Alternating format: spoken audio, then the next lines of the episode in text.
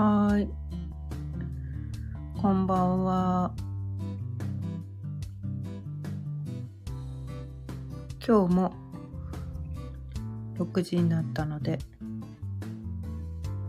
ちょいわるおかんの夕飲みほろ酔いトーク、やっていきたいと思います。今日のお題は、闇を光に変える。ということでお伝えしていきたいと思います。今日はねあのなんかねブログとかインスタとかちょっとね投稿してないんですよ実は。でちょうどね、1年前の今日ですね。まあ、昨日から今日、明日にかけてみたいな感じなんですけど、私ね、えっ、と、1年前まで横浜に住んでたんですね。あの、関東の神奈川県の横浜ってとこに住んでたんですけど、まあ去年ちょっとね、主人が亡くなってでもともとあの鹿児島出身だったんですけどずっとこうね九州に帰りたい帰りたいって思ってて。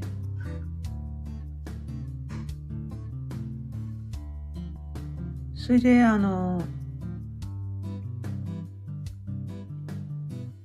まあ主人がそろそろ定年ということで。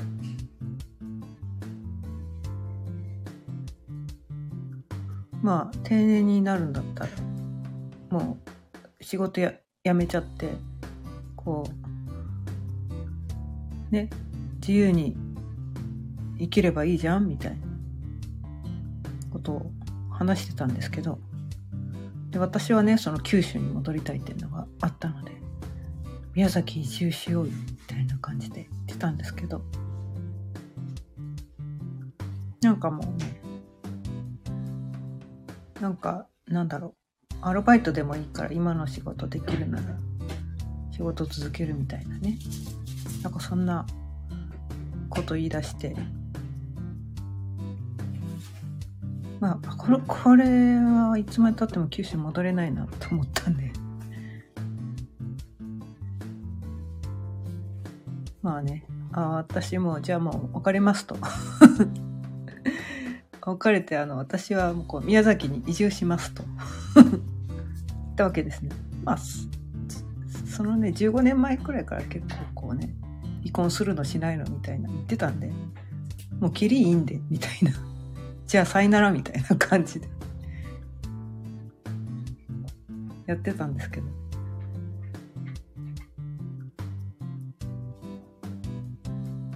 なんかでもね、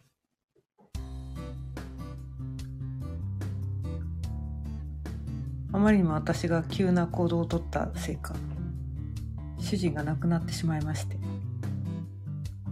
まあでももうね、心はもう宮崎移住決まってたんで、そのままね、宮崎に移住してきたんですけど、それまでこう、一戸建ての家に住んでたんで、まあいろいろね荷物片付けて家売ってこなきゃいけないですよね。まあ持ち家だったんで。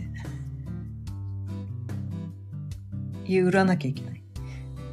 ご主人亡くなっちゃったんで私全部やんなきゃいけないみたいなね。そう。まあもちろんねそのお葬式とか全部終わってからですけど。全部終わってからその家を売って。越しをして引っ越しっていうかねマッチの荷物をねこうまとめてがちょうど1年前の昨日の夕方？昨日の夕方？に、まあ、横浜を立って。でその車をね車あったんで車をね引っ越し屋さんにこう持ってってくださいってお願いすると車だけでどうもね10万くらいかかるって言われたんですね。いやそれはちょっと高いなと思って。なんとかもうちょっと安く行く方法ないかなって調べたらどうやらその神戸から宮崎までこう船が出てる。まあカーフェリーってやつですね。サンフラワーとかいうやつかな。うんカーフェリーが出てるということが分かったのでそのまあ神戸までねそのまあ昨日のね、まあ、1年前の29日の朝。家を家の引き渡しをし銀行でししたわけですよね。まあその売る人に 朝引き渡しをして。で急いで家に帰ってきて。越し屋さん来るの待って引っ越しが夕方に終わって。それでその不動産屋さんに鍵を渡して。でそのそのまんま車で神戸に向かったわけです。神戸に向かった。夜通し走った。途中仮眠しながらね。でまあ神戸に着いた。ちょっとなどどのくらいねその時間かかるか分かんなかったからちょっと早めに出たわけですよ。その前の晩ね。本当は翌日の朝出てもよかったんだけどちょっとねどのくらい時間かかるか読めなくて船に乗り遅れるのだけは避けたかったので。それでそのねまあ夜通し走ってそしたら思いのほか早く着いちゃって朝とかに着いちゃってで船の出発は夜の7時ぐらいだったんで一日空いちゃったと。いうことでなんか六甲山の方に行ったりとかして時間を潰して。で夜。1年前の昨日の夜カフェに乗って一晩揺られて。あ昨日じゃないですね。今日の夜これからだな。まだ6時だからまだ乗ってないのかな。うん。ちょっとちょうど船待ってるぐらいの時間ですかね。1年前ね。船にカーフェリーまだかなまだ乗れないのかな。で待ってる段階ですね。で7時ぐらいからこうあれして結構ね揺れたんですよね 船ね。でもご飯美味しくてねすごいねびっくりするぐらいねそのご飯美味しくて。でなんかね中にねこう温泉みたいなのもあってなんか大きな浴場があってゆ揺れながらめっちゃ揺れながら 大浴場に入ってみたいなちょっとそういう面白い経験をしてでもお部屋は結構個室だったんで、まあ、揺れるけど、まあ、そこそこ快適に過ごせて。で1年前のまあ明日の朝、まあ、宮崎に到着してでそこからこうねこっちのアパートの鍵をもらわなきゃいけないということで、まあ、不動産屋さんにね、まあ、明日の朝1年前の明日の朝みたいな感じで取ってでこっちにこう来て。でもまだ荷物届いてないみたいな感じで。なかなか荷物が届かないっていうんでねやきもきした経験がありますけど。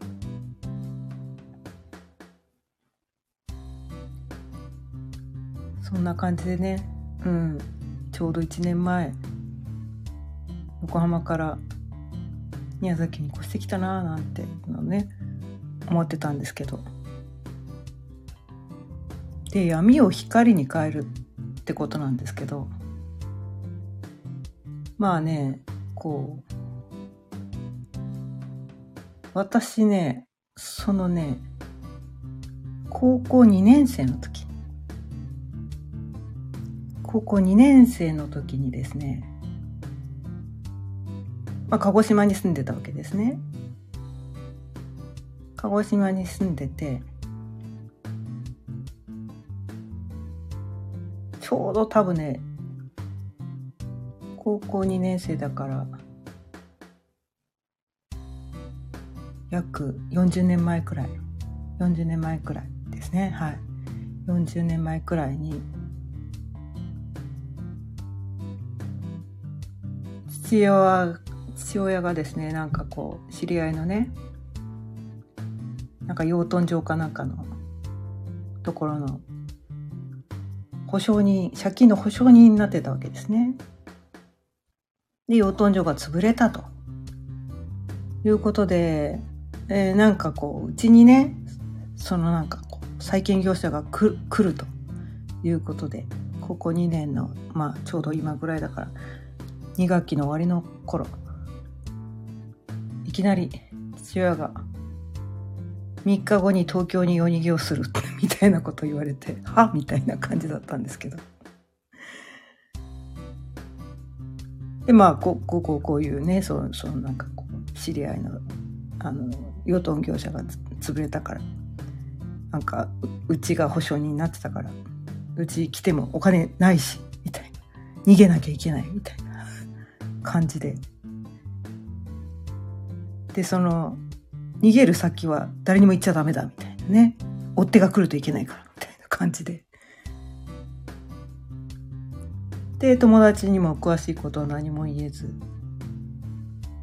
学校にも詳しいことは何も言えず、まあ、父の仕事の都合でみたいな感じで。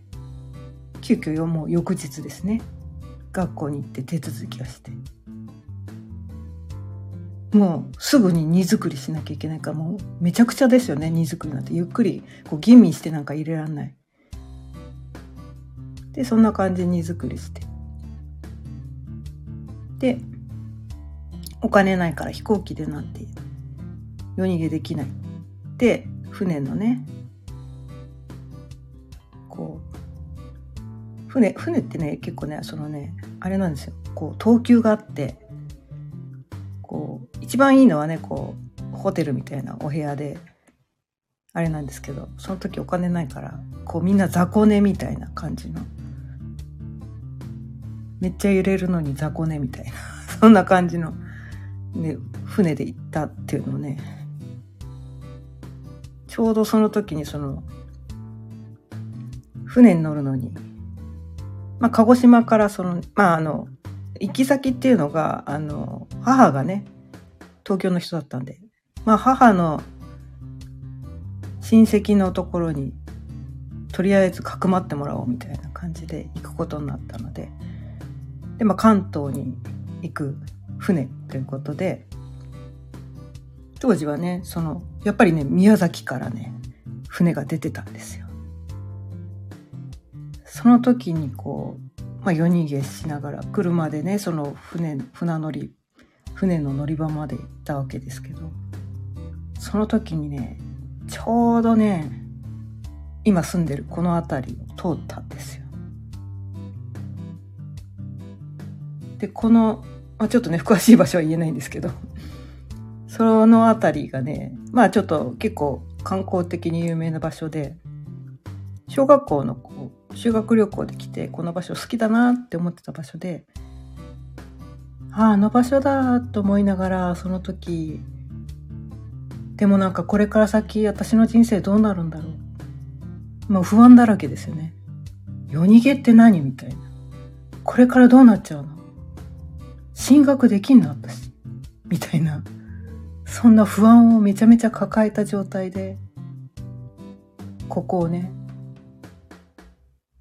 見ながら。まあ宮崎なんで海近いんで道路がね。海を見ながらすごい不安を抱えてその船の乗り場までね車の中で外を見ていたわけですね。でそれでまあ一番安い船のそのね雑魚寝のあれで揺れながら行ってまあそれから大変でしたね、まあ、親戚の家。4畳半の部屋をなんとか貸してもらえて全ての荷物と家族4人。でそこに曲がり居候ですね。居候させてもらいながら高校途中だったんでなんとか高校だけは卒業しないと就職もできないと思って。でもお金ないからとりあえずバイトしなきゃって言ってバイトして制服は前の学校のまま恥ずかしかったですねしばらく。買えないから制服買えないから教科書も買えないからみたいな。でとりあえずバイトして教科書買って制服買って。で中途中途入学をね受け付けてもらえなかったんですよね。楽器の途中の中途入学は受け付けてません。でしかも、まあ、楽器のちゃんとね3学期からだったらいいですよって言われたけどそのためには入学試験受けてくださいって言われて。でそれもどこでもいいわけじゃなかったんですよね。何個か断られてやっと一つの高校だけまあそのねそのいとこのうちから歩ける距離ですね。お金ないからそんなその交通費とかかけてらんないから東京だったんですけど歩ける距離の高校徒歩圏内の高校で受け受け付けてもらえるところもう選べる余地なんかないです。選んでる余地なんかないです。受け入れてくれるところ歩ける距離で受け入れてくれるところ。って言ったら試験受けたら受けて受かったらいいですよみたいなことを言われて心細いかったですよ。たった一人で入学試験もう一度受けたわけですね。2度目の受験受けてなんとか受かったんですけど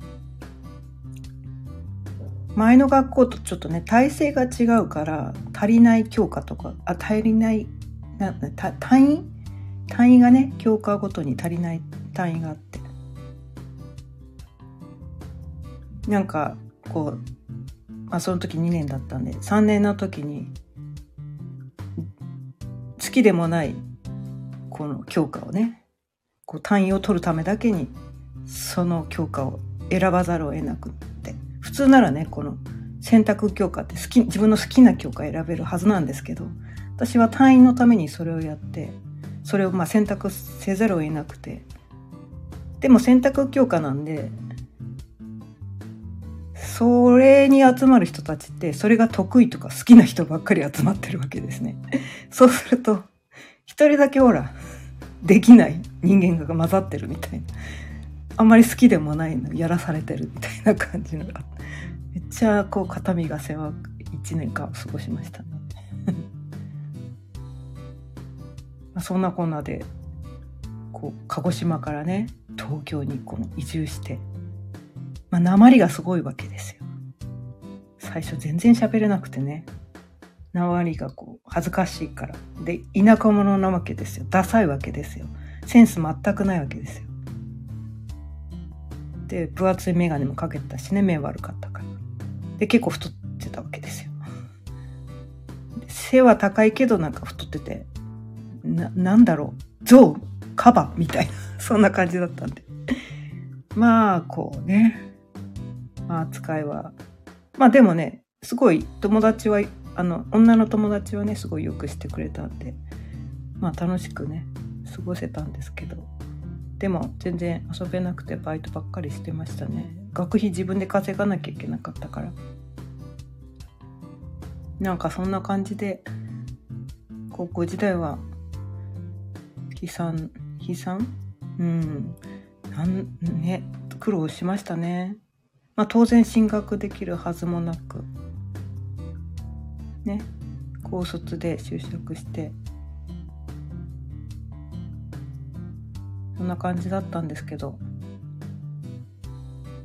でもねなんだろうそうやってやってねお金でねめちゃめちゃだからこうなんだろう切り詰めた生活をしてたからかめちゃめちゃねこうね金銭感覚育ったんですよね。こういかにこうお金をかけずに生活を豊かにできるかみたいな。なんかねそういう感覚をねそこでねこうそ育てることができたっていうのかなそれがね結婚してからねすごい役立ったんですよね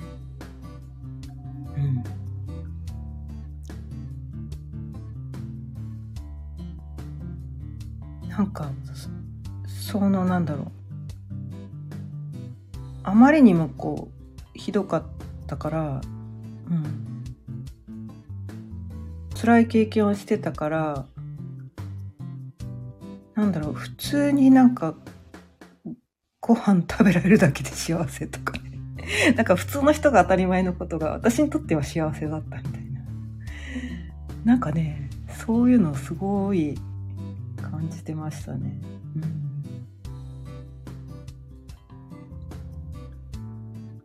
ん、でまあそんなこんなでいろいろやってきたんですけどうんでもねやっぱりなんかこう、まあ、結婚してまあ高高卒でねその働いて OL で知り合った人と結婚してみたいな感じでやってたんですけどなんかねもともとそのまあコンプレックスだらけだったのでなんだろう。なんかいつもなんかこう自分をねこう責めたりとか自信がなかったりとかなんかそんな感じでね。生きてたんですよね。なんかね子供の頃からちょっとなんか波乱万丈で、まあ、両親離婚してみたいな。なんか父に引き取られたんですけど。でね実の母はそれっきり一度も会わず何十年もみたいな。で兄は母の方に行っちゃったみたいな。2歳、1歳上か。1歳上の兄は母の方に引き取られて。で、私のは父に引き取られて。で、父がまた、まあすごい厳しい。まあ虐待ですよね、ほぼ。殴る、蹴る。言葉もすごい。で、まあ新しいお母さん来たんですけど、まあ、その2人の間に子供が生まれたら、まあ、自分の産んだ子の方が可愛いですよねみたいな感じで、まあ、そんな感じでね。そんな人生を歩んできたわけなんで、まあ、コンプレックスまみれなだったわけですよ。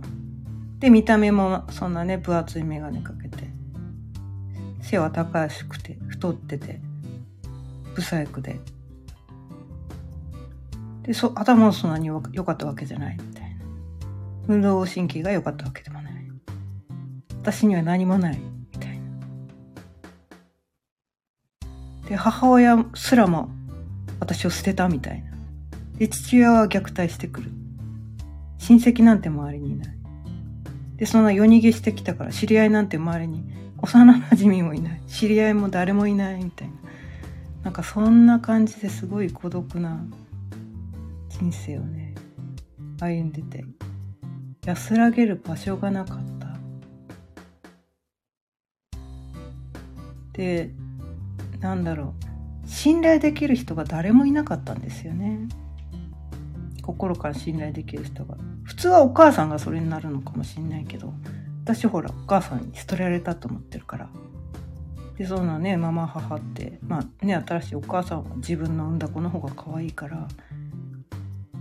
で父親はひ厳しいわけですからえ誰に心を開けばいいのって誰のところで安らげばいいの？じ自分の内ですら安らげないんで いつね殴られるか分かんないようなうちだったんで。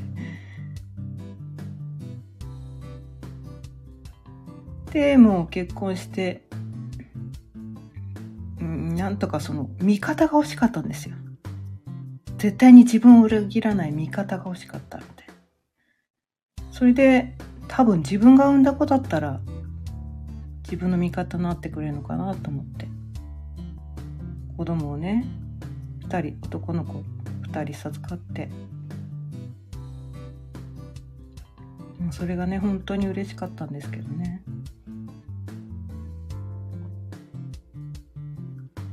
でもねなんかそうなんだろう。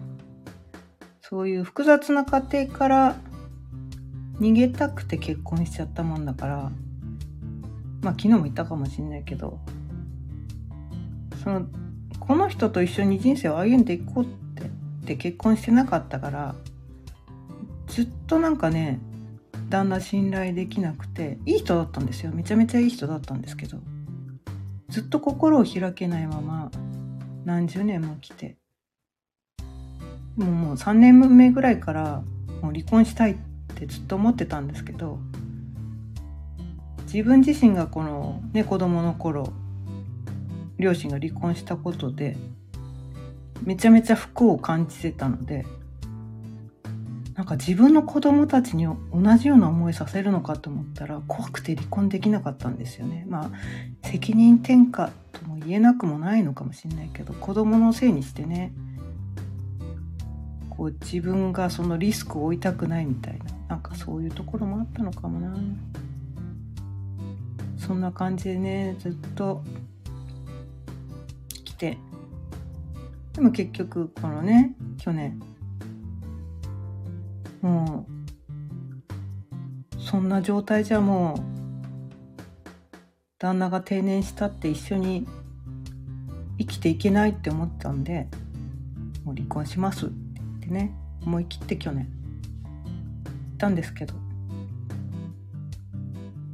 でもね死んじゃったわけですよ旦那が。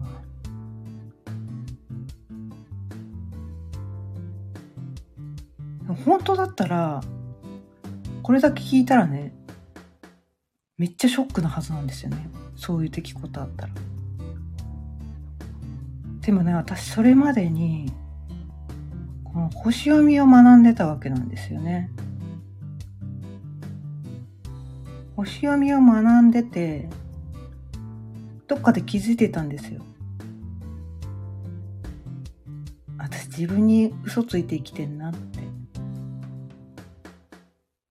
私ってこんな何十年も誰かの奥さんでおとなしくうちに収まってる人じゃないよなって。自分がやり本当にやりたいことをやらせてあげてないなって。すっごいねそれねどっかで知ってたの。でも知ってたけど一歩踏み出すのが怖くって。ずっとね目を背けてたんだよね。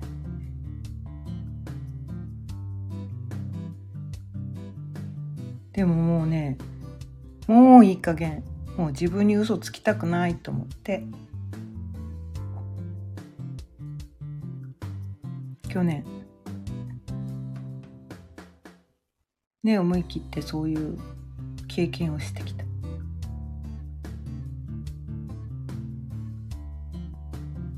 で主人が亡くなった時にはっきり分かったんですね。ものすごいなんか出来事が起こって。最初え？信じらんない。世の中の3人に1人は離婚するのに離婚を告げただけで死ぬ人がいるんだみたいな。もうマジで信じらんなかった。でもねなんかねなんつうのかな。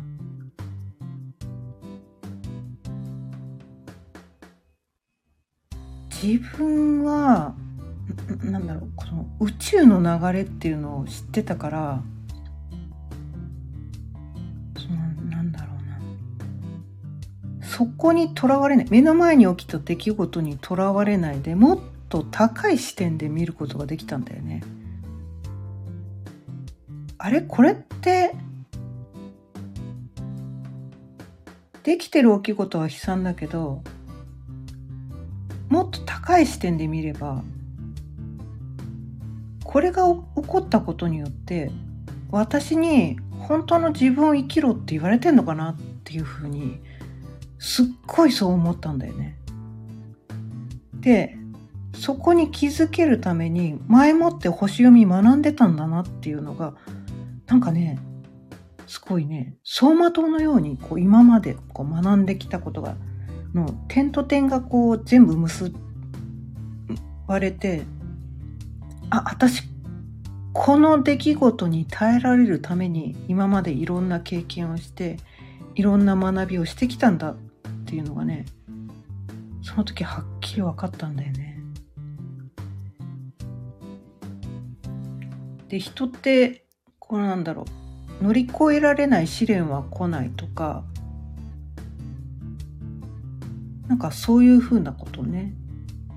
で起こる出来事は全て必然とかねなんかそう言われるんだけどなんかそれが悲劇に一見見えるんだけど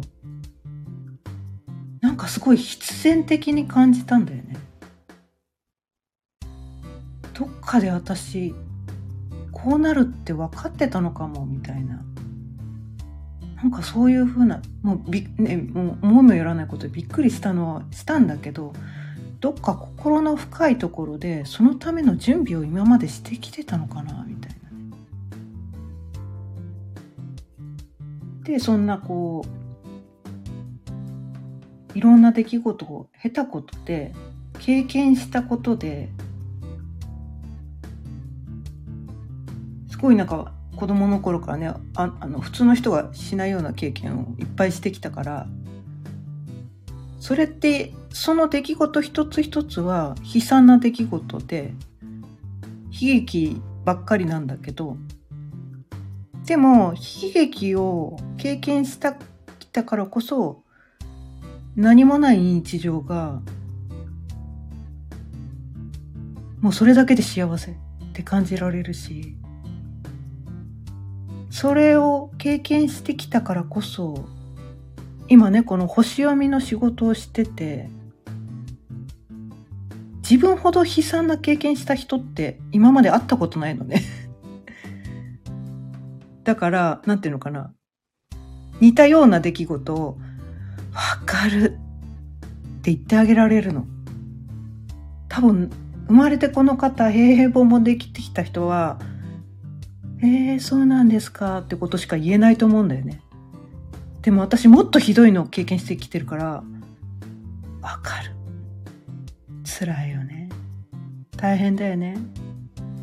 私も似たような経験してきてるから、めちゃめちゃわかるって腹の底からね、こうね、共感してあげられる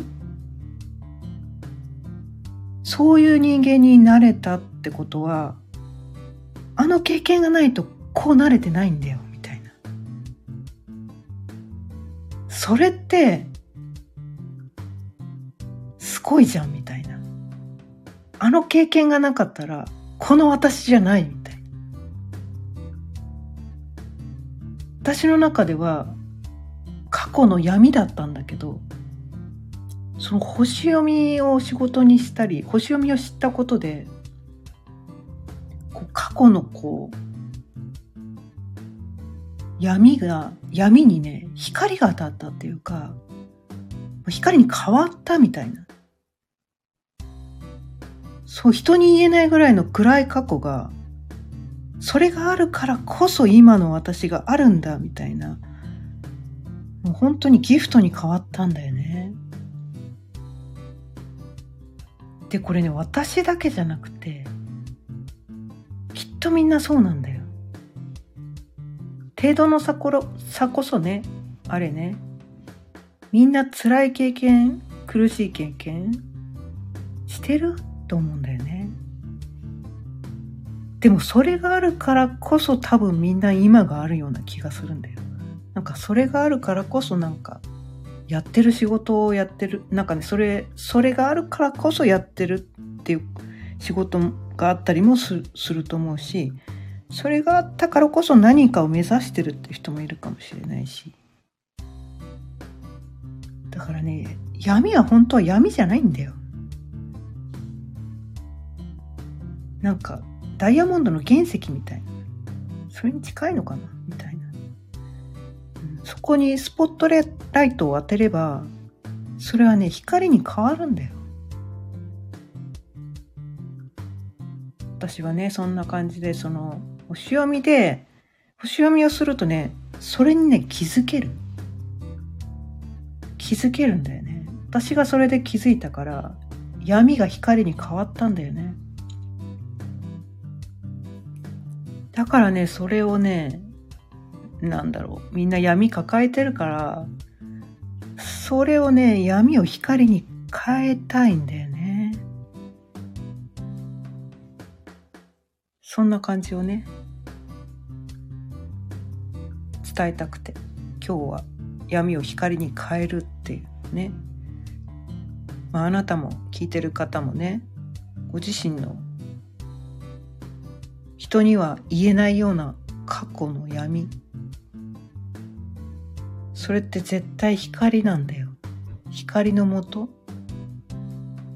で闇が暗ければ暗いほど光は強くなるんだよ。でもそこを見ないように避けてるといつまでも闇は闇のままなんだよ。そこに向き合う勇気さえ持てば闇は光に変わっていくと思います。そんな感じで今日はもう30分ずいぶん過ぎちゃったけどここら辺で終わりたいと思います本日も聞いていただいてありがとうございました。さようなら。